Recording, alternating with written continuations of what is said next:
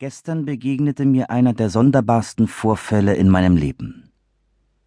Frau von P., deren Tochter, die ich gekannt, vor einiger Zeit gestorben ist, lässt mich bitten, sie zu besuchen.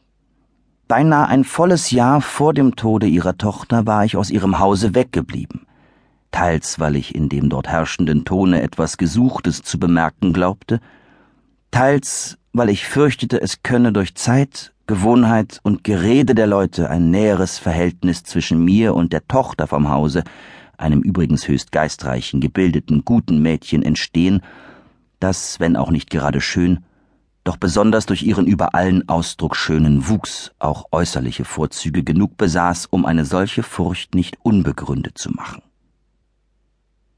Zu all dem gesellte sich noch meine alte Menschen- oder vielmehr Gesellschaftsscheu, und kurz ich blieb weg.